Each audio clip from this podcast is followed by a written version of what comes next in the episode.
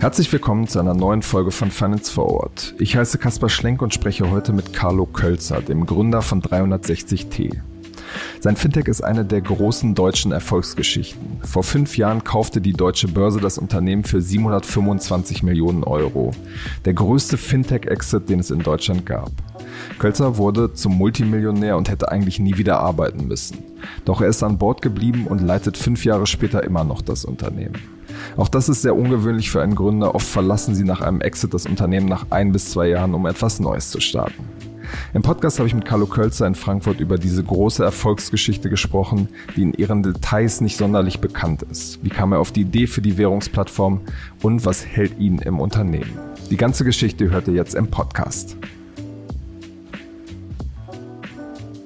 Und jetzt noch der Hinweis auf einen anderen Podcast, in dem ihr interessante Tech-Stories hören könnt. OMR Silicon Valley Update erzählt die Geschichten von erfolgreichen Deutschen in San Francisco und im Silicon Valley. Host ist Christian Bützer. Der Mitgründer von OMR lebt seit sieben Jahren in San Francisco. Er hat zum Beispiel kürzlich im Podcast mit dem Mesosphere-Gründer Florian Leibert gesprochen. In der kommenden Woche interviewt er René Reinsberg von C-Labs, der gerade einen der größten Wettbewerber von Facebooks Digitalwährung Libra aufbaut. Hört also gerne mal rein bei OMR Silicon Valley Update. Und jetzt geht's los mit dem Podcast. Hallo Carlo. Hallo Kasper. Carlo, ihr seid mit äh, 360T vor 20 Jahren mittlerweile gestartet. Eine Zeit, wo es den Begriff Fintech wahrscheinlich noch gar nicht so, so richtig gab. Was war, was war damals so der, der Auslöser? Was war damals so der Moment, wo euch die Idee für diese Gründung gekommen ist?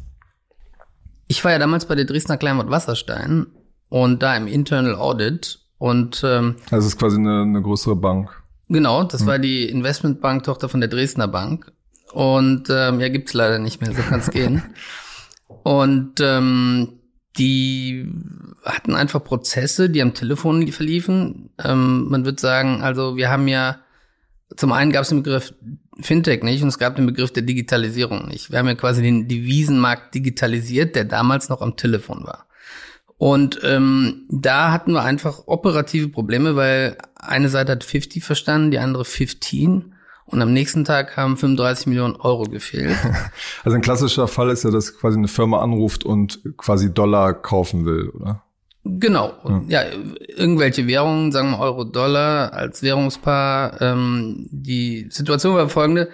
Eine Bank hat etliche Kunden, unter anderem Corporates. Die haben, nehmen wir mal eine Fluggesellschaft, die Lufthansa, weil es der erste Kunde war.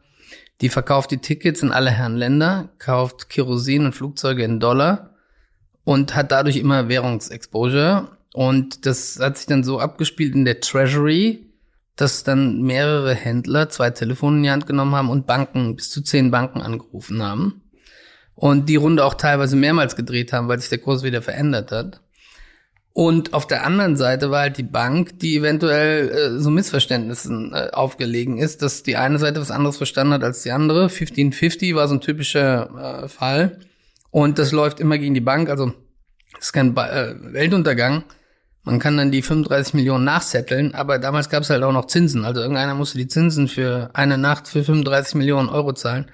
Und das verlief meistens risikomäßig gegen die Bank. Und da kamen wir auf die Idee, das zu elektronifizieren. Aber da hat die äh, Bank damals darauf bestanden, dass man das exklusiv macht. Also dass man nur mit der Dresdner Bank handeln kann. Weil die quasi keine Preistransparenz wollten. So kann man das sagen. Okay. Und dann habt ihr, bist du quasi rausgegangen und hast das Unternehmen gegründet. Genau. Dann äh, habe ich gesagt, okay, dann mache ich das selber auf einer, weil einfach, jetzt muss man, ich habe das ja eben dargestellt, für den Kunden, wenn das jetzt jeder machen würde, würde es ja für den Kunden oder hätte es bedeutet, dass er plötzlich vor zehn Bildschirmen steht. Ja. Und das ist ja auch nicht so richtig sinnhaft. Und ähm, dann kam so die Idee und die Bank hat dann gesagt, okay, good luck. Ja, und so begann das alles, ja. Hm. Und das war dann erstmal nur eine Art Preisvergleich in den ersten Jahren. Oder fand direkt auch der Handel dann äh, über eure Plattform statt? Nee, das war von Anfang als Handelsplattform konzipiert. Und auch mit den Nebeneffekten, dass du nicht nur einen transparenten Marktzugang hast und transparentes Pricing, sondern auch eine elektronische Weiterverarbeitung in die Folgesysteme. Ja, weil Was heißt das genau? Naja, gut, vorher haben die ja, sagen wir, die haben jetzt mit einer Bank abgeschlossen, dann haben die das, das Geschäft runtergeskribbelt mit der Bank, so viel zu dem Kurs. Und dann hat jemand in SAP oder ein anderes nachfolgendes System eingegeben. In dem Moment, wo du elektronisch handelst, geht das ja automatisch. Weil bei dieser Übertragung sind natürlich auch noch Fehler passiert. Das heißt, wir haben auf der einen Seite Preis Discovery gemacht und auf der anderen Seite natürlich diese ganze Workflow äh, Facilitation. Äh, also wir haben auch ziemlich von Beginn an auf eine White Label Lösung noch mitgesetzt. Das heißt, die Haupttreasury konnte mit ihren Tochtergesellschaften auch handeln, weil die haben ja erstmal die Cashflows in der Zentrale konzentriert. Und diese Kommunikation war ja auch am Telefon. Hm. Und die haben wir direkt mit übernommen. Euer Gründungsmythos ist ja irgendwie so, dass ihr den Server erstmal so auf eine Bierkiste äh, gestellt habt und alles so ein bisschen äh, Startup-typisch, chaotisch war. Wie, wie lief diese Anfang, diese Anfangsjahre für euch? Ja, die waren extrem mühsam, weil keiner von uns ähm, hatte ja wirklich äh, ein Kontaktnetzwerk und wirklich Ahnung aus dem Devisenhandel. Ich war ja noch der mit der meisten Ahnung und ich kam aus dem Internal Audit.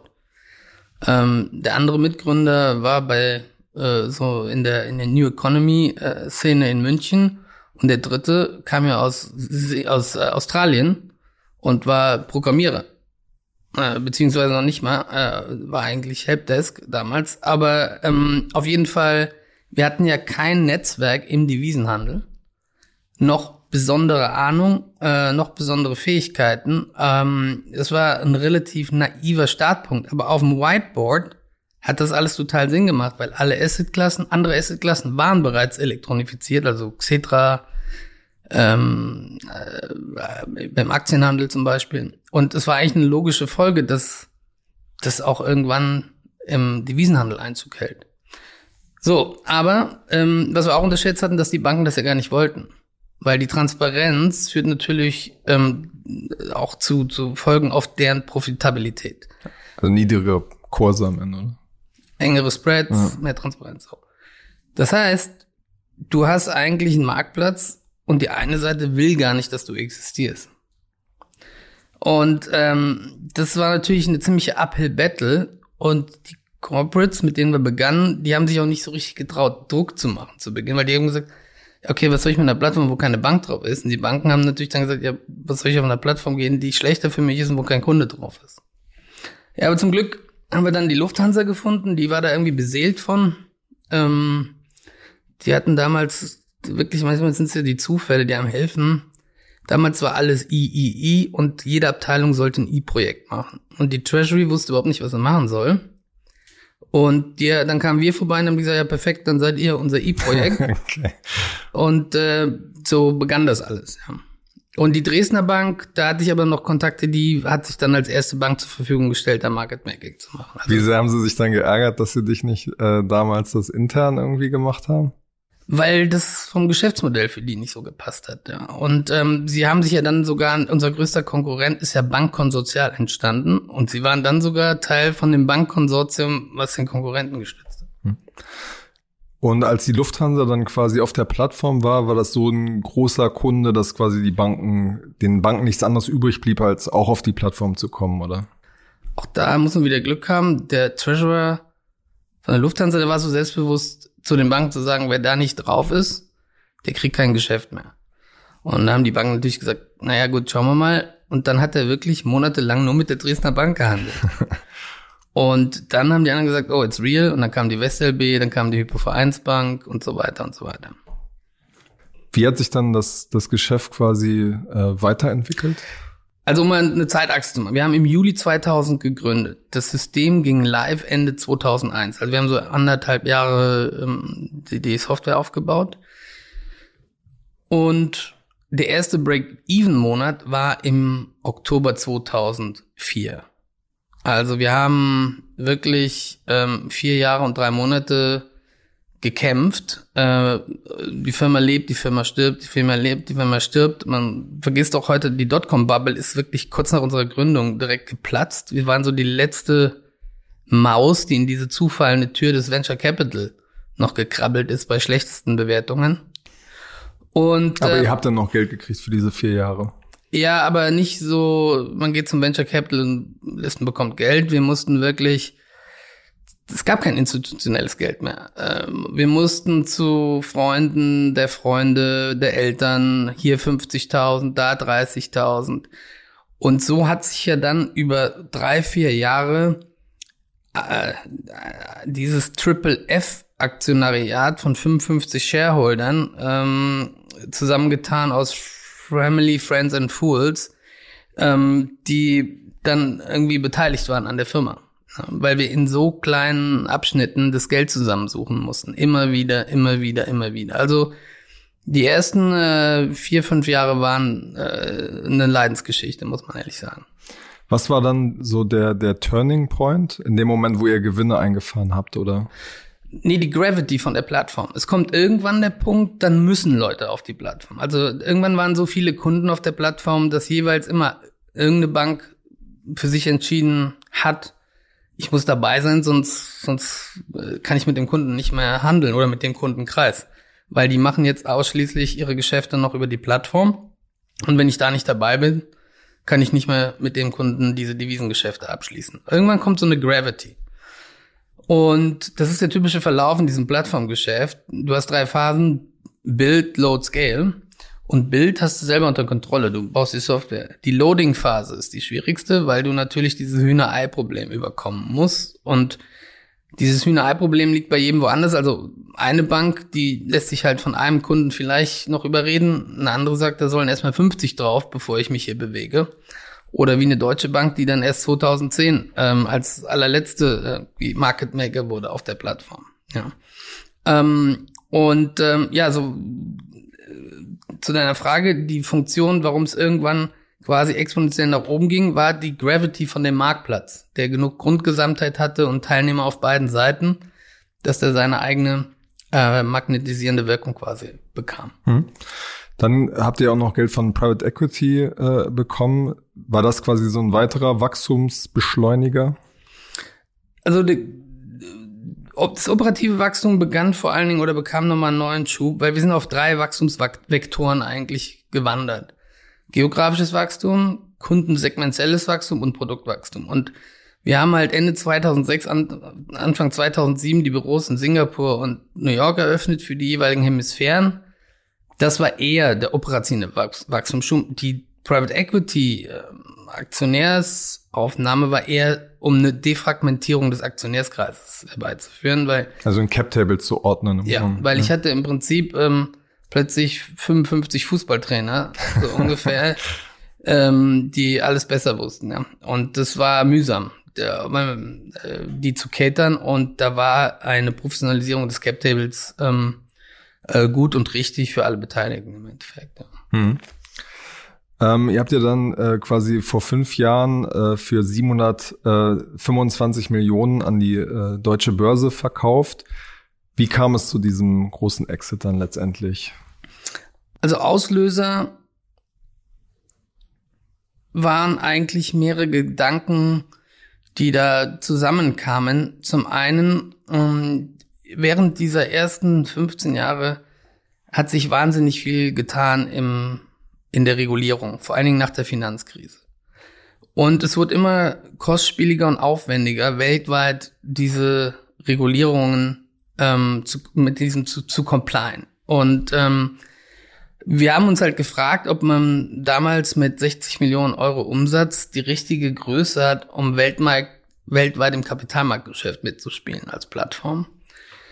Und da kam man zu dem Ergebnis, dass es vielleicht gut wäre, wenn man einen starken Partner hat oder Teil von einer größeren Organisation ist, die einem da behilflich sein kann und die auch Wucht hat, auch politische Wucht gegebenenfalls, äh, einem da zu unterstützen. Das andere war, Matthew ist wie gesagt Australier, ähm, hatte, äh, hat eine Australierin geheiratet, hat drei Kinder und ich wusste, dass der irgendwann auch will, dass seine Eltern die Kinder groß aufwachsen sehen. Äh, der andere Partner ähm, der Alfred, äh, der war jetzt schon Mitte 50 auch irgendwann. Und da war auch klar, dass der das nicht noch äh, 100 Jahre machen will und so weiter. Und ähm, so kamen wir auch äh, zu der Idee, dass, es, dass man irgendwann auch dieses Buch vielleicht äh, mal irgendwie wieder verändert und ein neues Kapitel schreibt, ähm, was eventuell als Teil von, einer, von einem größeren ist wo auch jeder mehr ähm, Freiheitsgrade hat, wie er mit seiner Zukunft umgeht. Und ähm, die paar Sachen kamen dann zusammen und so kamen wir zu dem Entschluss, hier einen Prozess anzustoßen und die Firma zu verkaufen. Wie viele Bieter waren da irgendwie mit dabei? Weil mittlerweile ist ja irgendwie der Markt total aufgehitzt bei solchen Sachen, aber damals war es ja wahrscheinlich noch ein bisschen anders, oder? Also es gab relativ rasch äh, so fünf bis acht Bieter. Die sind dann nicht immer alle ernstzunehmend, in der Weise, dass manche auch nur fischen. Aber wirklich ernstzunehmend, die wirklich das unbedingt wollten, gab es drei. Hm. Kannst du sagen, wer das noch war, die anderen beiden, oder? Ja, vor allen Dingen die CMI und äh, mit Abstrichen dann die Nasdaq, die dann irgendwann nicht mehr so mitkam. Aber das waren die drei Bieter. Hm. Ähm, dir gehörten ja damals noch, glaube ich, neun Prozent an der Firma und du hast in einem Interview auch mal gesagt, eigentlich hättest du nicht mehr äh, arbeiten müssen nach diesem großen Exit. Warum bist du trotzdem an Bord geblieben? Fangen wir mal an, warum man sowas überhaupt macht, von Beginn an. Ähm, ja, fünf Jahre lang habe ich 60.000 Euro verdient, als alle meine Freunde schon irgendwie äh, Karrieresprünge gemacht haben bei großen Beratungen und Investmentbanken. Ich glaube, das ist, weil man nicht so monetär getrieben ist. Man ist eher beseelt von dem, was man da tut und ist da irgendwie Überzeugungstäter. Und das ändert sich auch, ehrlich gesagt, nicht, wenn man dann irgendwie verkauft hat, weil das Geld hat einem vorher nicht so viel bedeutet und das bedeutet einem danach nicht mehr. Also mein Lebensstil hat sich auch nicht verändert seitdem, um ehrlich zu sein. Hast ähm, du keine fetten Autos gekauft? ähm, nee, keine Yachten, keine Autos, keine Häuser. Und ähm, es ist einfach, also wenn man mich fragen würde, okay, was ist das, ähm, was ist denn der Erfolg? Warum dann die ganze Übung und so weiter, der ganze Schweiß? Ähm, wenn dann, wenn man es kommerziell so umsetzt, dann, ähm, dann sein Leben nicht groß verändert. Aber du, du weißt halt jeden Tag, dass du das, was du machst, machst, weil du es machen willst und nicht, weil du es machen musst. Und das macht eine wahnsinnige Veränderung. Und es ist unbezahlbar, um ehrlich zu sein weil du weißt es, dein Umfeld weiß es und das macht dich noch glaubwürdiger eigentlich in dem, was du tust. Ähm, und mir macht das einfach Spaß. Und ich meine, wir haben hier auch als Gruppe ähm, was geleistet und es ging. Wäre ich da kurz danach rausgegangen, hätte ich die, sowohl die Leute hier als auch den Käufer der Deutsche Börse unterm Bus geschmissen. Und das ist aber nicht meine Berufsethik, ehrlich gesagt. Also war mal klar, dass die Firma hier sauber einzuphasen, ist mal die Minimumübung. Und wenn man dann ein Modell findet, wo man gut miteinander auskommt, dann bleibe ich auch länger. Und so ist es gekommen. Du hattest das in anderen Interviews und Gesprächen auch schon mal so ein bisschen angedeutet, dass es ähm, auch ein paar Schwierigkeiten gab, in so ein großes, in so eine große Firma ähm, eingeordnet zu werden. Was, was ist da konkret passiert? Ja, du hast am Anfang halt zwei komplette Drehgrenze. Das eine ist eine Organisation mit 5000 Leuten und das andere ist eine Organisation mit 220 Leuten. Und da hast du natürlich ganz andere prozessuale äh, Lauf, Lauf, Laufzeitverhalten. Ähm, und äh, die, aber in der Transaktion hatten wir schon das Ziel formuliert, dass wir hier versuchen, das Beste aus zwei Welten zusammenzuführen. Sprich die Agilität, die Flexibilität und die Aggressivität von 360T mit der Reputation, mit der Kredibilität und der Skalierbarkeit von der deutschen Börse. Und ähm, das haben wir am Ende auch ganz gut umgesetzt bekommen. Zwischendurch hast du natürlich die Reflexe von der Großorganisation, so nach dem Motto, has not been invented here und you do it my way. Und da Kannst du das an einem Beispiel festmachen? Ja, Beispiel, ähm, dass der Head einer Abteilung von der Börse dann sagt, ja, pass auf, dann reporten jetzt die Leute bei dir, die denselben Fachbereich machen, an mich. Und das hast du dann mehrfach. Also ich sag mal, ich sage jetzt mal Beispiele, das müssen, der Head of Legal sagt, okay, deine Legal-Leute gehören zu mir. Der Head of Compliance sagt, und deine Compliance-Leute gehören jetzt zu mir. Und dann, ich nehme immer das Beispiel von, ähm, von äh, Plantage. Sagen wir, die Börse ist eine Riesenplantage für Äpfel und wir wären eine kleine Plantage für Orangen. Und dann wirst du übernommen, dann sage ich, okay, und ähm, ja, ich fahre jetzt mit dem Traktor drumherum, ich kümmere mich um die Gießanlage und äh, ich kümmere mich, wie die Zweige geschnitten werden und so weiter. Da habe ich gesagt, okay, aber dann bitte macht mich nicht mehr verantwortlich für die Ernte, weil die beeinflusse ich dann nicht mehr. Wenn ihr hier mit eurem Traktor gegen Baum fahrt, gegen die kleinen Pflänzchen, und das Wasser nicht äh, in der richtigen Dosierung abgibt, dann hängen da auch keine guten Orangen dran. Also entweder ich kümmere mich darum dann nehme ich auch die Verantwortung oder ihr kümmert euch drum, dann kann ich aber nicht die Verantwortung übernehmen. Und das hast du am Anfang so ein bisschen gehabt. Das hat sich aber super schnell gelegt und dann haben wir schnell diesen Weg gefunden, der, ich sag mal, das Beste aus den zwei Welten in der Weise, dass was wir für ähm, im Kern ähm, für die Leistungserbringung hier relevant halten, Rekrutierung, Vergütung, Technologie, Vertrieb, ähm, da haben wir eine relativ Autonomie behalten und da, wo das Framework sinnvoll ist, mit eingebettet zu werden, Finance, Compliance, IT-Security und so weiter, da haben wir uns, oder Audit, da haben wir uns Risk dem Framework natürlich der deutschen Börse äh, angeglichen und uns da integriert. Ja. Was für eine Rolle spielt dann die, die örtliche Entfernung, dass ihr jetzt quasi nicht bei denen da irgendwie im großen Gebäude mitsitzt? Also das war zu Beginn, also das Gebäude ist, äh, das kann man sich, jetzt nach Corona ist es vielleicht anders, aber das war faktisch auch voll. Also da war stand erstmal gar nicht zur Debatte, ob wir da einziehen. Und im Nachhinein hat sich wahrscheinlich bewährt, dass, dass wir hier geblieben sind, um genau dieses Beste aus zwei Welten ähm, zu, zu bewahren, nämlich die Aggressivität, die Flexibilität. Hm. Ähm, es gab ja in den vergangenen Jahren äh, so eine äh, ein, zwei Jahre, wo ihr nicht so schnell äh, gewachsen seid. Was war da der Grund dafür? Also ganz ehrlich, ähm, Punkt eins ist das ein Nachlauf gewesen von der Management Distraction in diesem Verkaufsprozess unter anderem, wo wir ein halbes Jahr ja uns wirklich nur darum gekümmert haben. Und dann war es halt dieses Einsortieren, ähm, dass wir plötzlich natürlich Abstimmungsthemen hatten, immer in jeder Abteilung hier mit der deutschen Börse, bis sich das mal alles arrangiert hatte und eingeschwungen äh, war. Und das hat natürlich, I don't know, ich will, kann es nicht in Prozent, aber das hat natürlich eine gewisse Slippage überall mit sich gebracht. Und die hat man dann da einfach im Nachlauf gespürt. Also ich würde mal sagen, das war die Prätransaktionsphase und posttransaktionale Phase von äh, wahrscheinlich insgesamt eine Periode über 18 Monate, wo wir nicht so dediziert uns auf unser Kerngeschäft und den Vertrieb konzentrieren konnten wie sonst.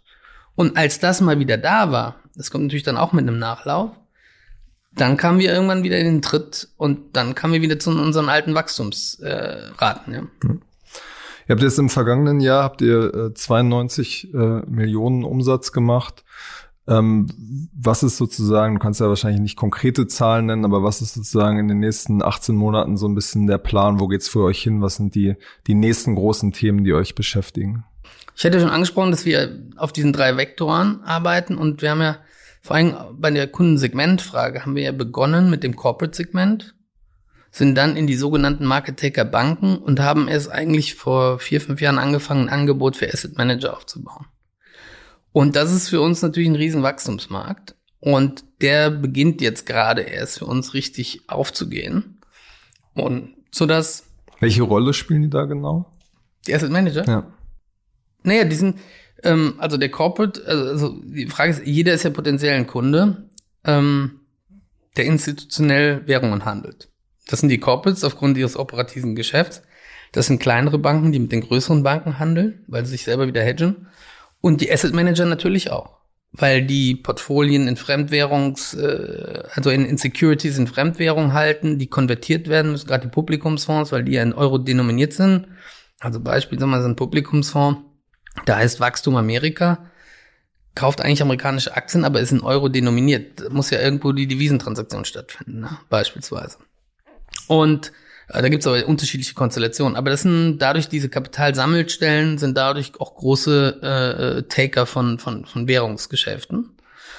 Und ähm, die haben aber ein ganz anderes Anforderungsprofil, äh, was die Workflows angeht. Deswegen, du kannst nicht einfach sagen, ich nehme das System, was ich für die Corporate habe und roll das dann in die, in die Asset Management Community. Du brauchst die Kontakte, du brauchst die Workflows, du brauchst die Schnittstellen zu den Systemen, die haben auch eine andere Systemlandschaft im, im Nachfolgebereich.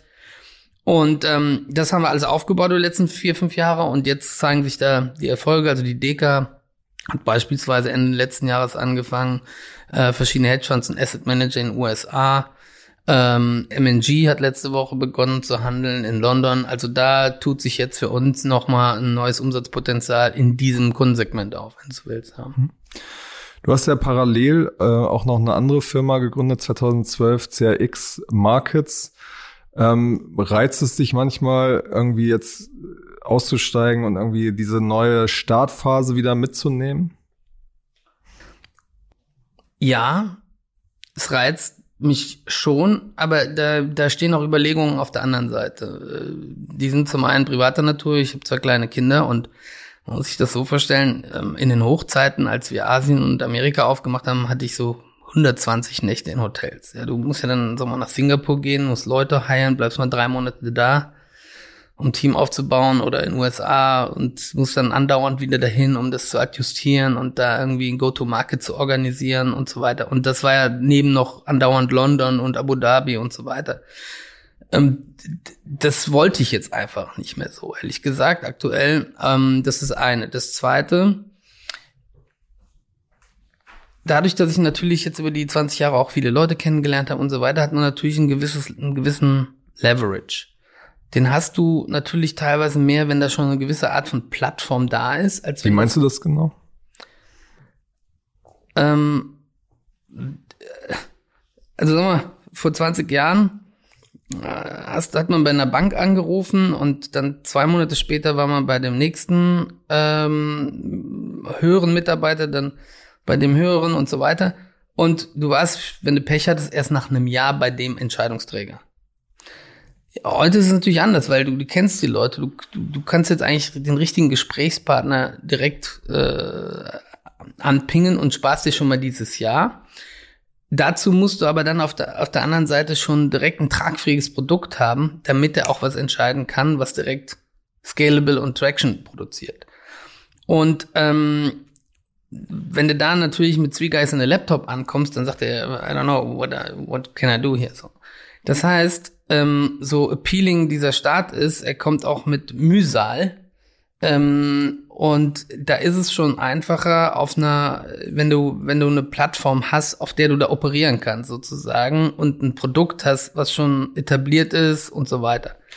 Ähm, damit du da die Kräfte auch entfalten kannst von den Beziehungen, die du über die Jahre aufgebaut hast. Weil die haben, wir haben alle vor 20 Jahren angefangen und die, die vor 20 Jahren, äh, so wie ich, eine kleine Maus waren, bei der Bank sind jetzt auch, haben auch ihre Karriereschritte gemacht und so weiter. Also, ähm, ja, appealing auf der einen Seite, aber sprechen Gründe dagegen, warum, warum ich hier auf so einer äh, Plattform eigentlich auch sehr gut aufgehoben bin. Hm. Du äh, investierst ja auch in, in, in Startups, hast da ein relativ großes Portfolio. Was ist da sozusagen dein Anreiz und was suchst du für Unternehmen? Also du bist zum Beispiel bei, bei Crossland oder bei FinCompare ähm, beteiligt.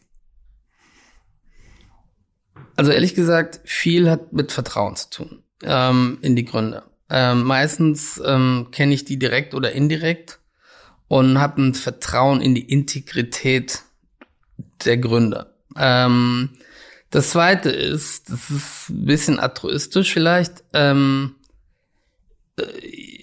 ich finde auf der einen, ich, ich unterstütze das gerne, wenn da Leute eine gute Vision, also die Vision validiere ich normal, äh, wenn die Vision richtig ist äh, und berechtigt, dann geht es ja eigentlich darum um die Execution und das entscheidet darüber, das ist entscheidend, was das Gründerteam dann kann auf der Execution-Seite und was man denen zutraut. Ja, das kann man ex ante ja nicht so wissen.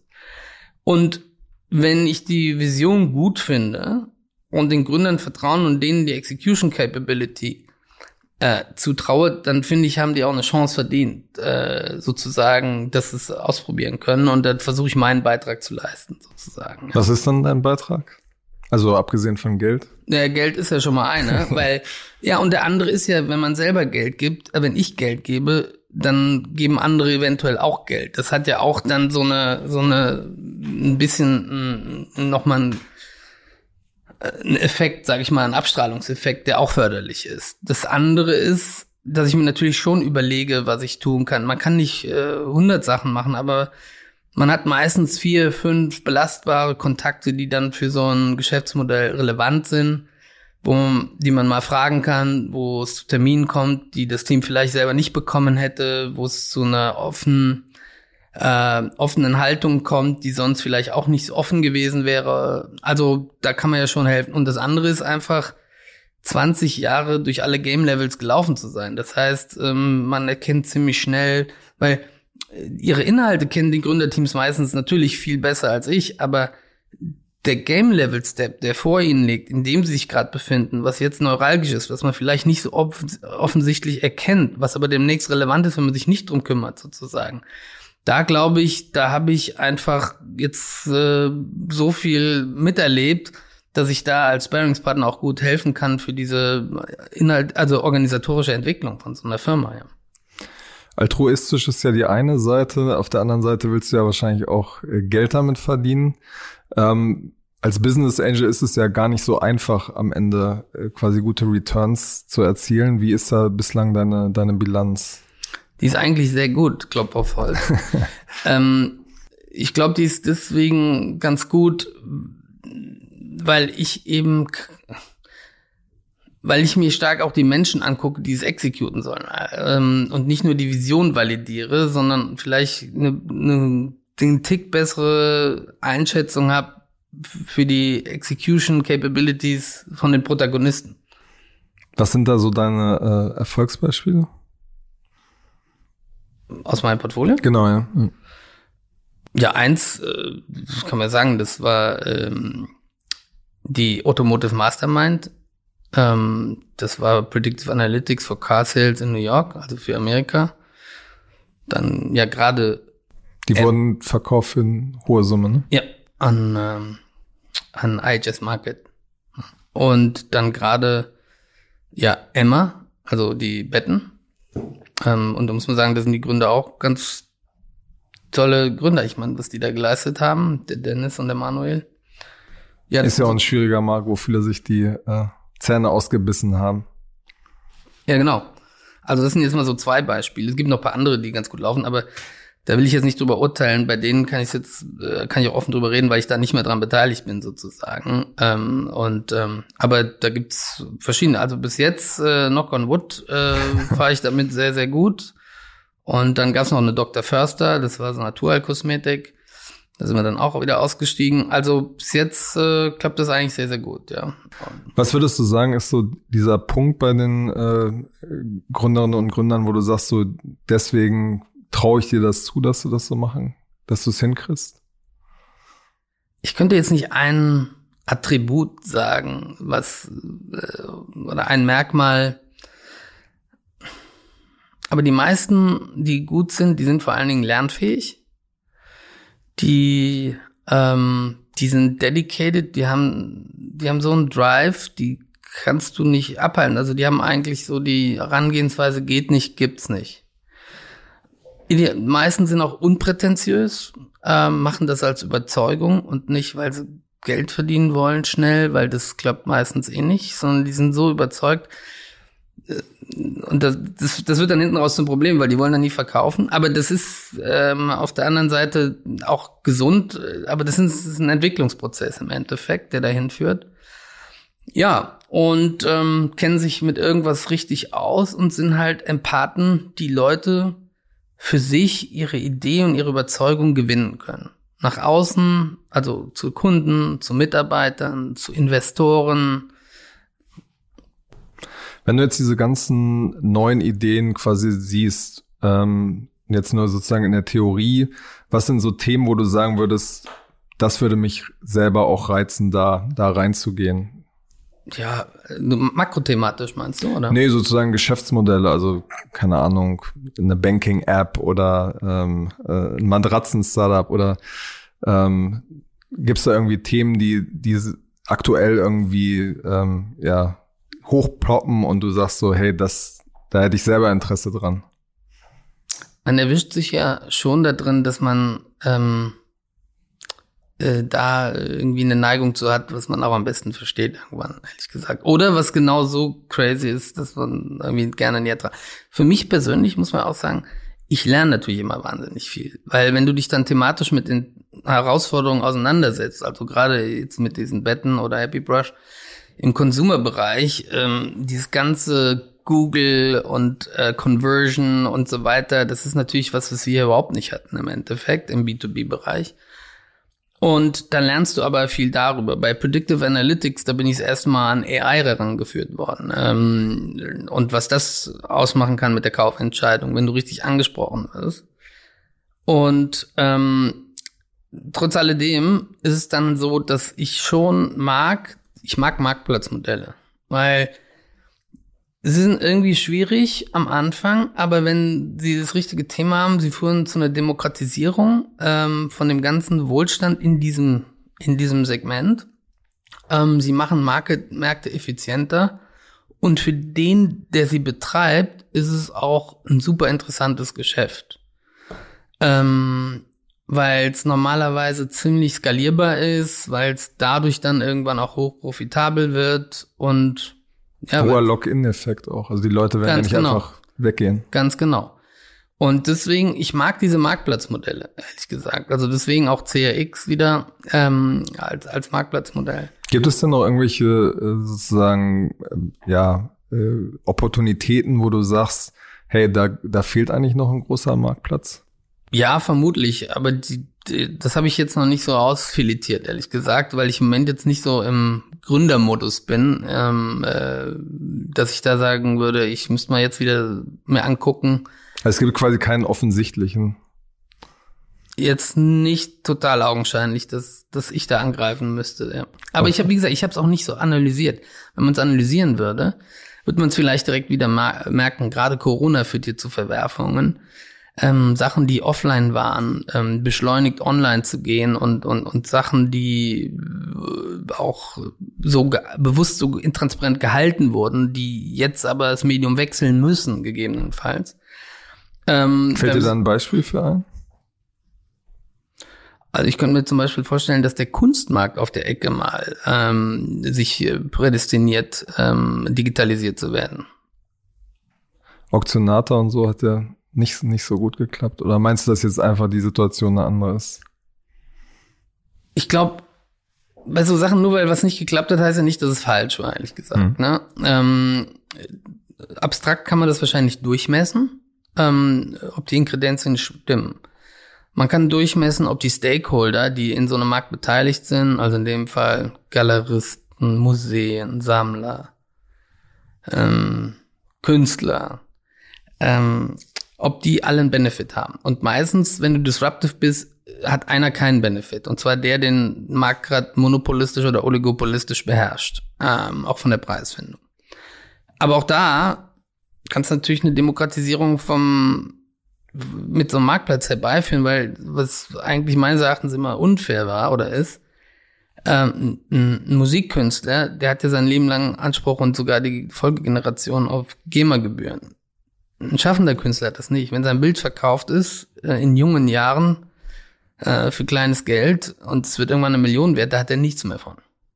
Das heißt, ähm, hier ist kein Ewigkeitsrecht und neue Technologien wie Tokenization und so weiter und Frac äh, Fractionizing hat, wird natürlich die Möglichkeit bieten, dass jemand sagen wir, immer fünf Prozent an seinem an seiner Arbeit sein Leben lang behalten kann. Ja. Und damit hättest du schon wieder so eine Demokratisierung von Wohlstandseffekt. Die Museen könnten sagen, okay, ähm, ich muss nur 20 Prozent kaufen, 80 Prozent kann die Bürgerschaft vielleicht zahlen, aber ich habe Fungibilitätsrecht und muss deswegen nicht den vollen Betrag aufbringen, um hier der Stadt was Schönes zu präsentieren, zum Wohle aller und so weiter und so weiter. Es gibt keine keine Messen mehr aktuell. Die Leute flanieren auch nicht äh, in Hongkong und New York in den Galerien umher. Auktionshäuser sind wahrscheinlich auch zu erstmal. Ja, zumindest kann keiner kommen. Hm. Kann nur online stattfinden. Das glaube ich, das, da findet schon noch was statt, aber halt auch anders. Und deswegen, es kann, deswegen, das könnte so ein Markt sein, der gerade vor so einer Sollbruchstelle steht. Alles klar, dann warten wir mal gespannt ab. Vielen Dank für deine Zeit, Carlo. Und Danke bis zum dir. nächsten Mal bei Finance Forward. Danke dir. Ciao, ciao.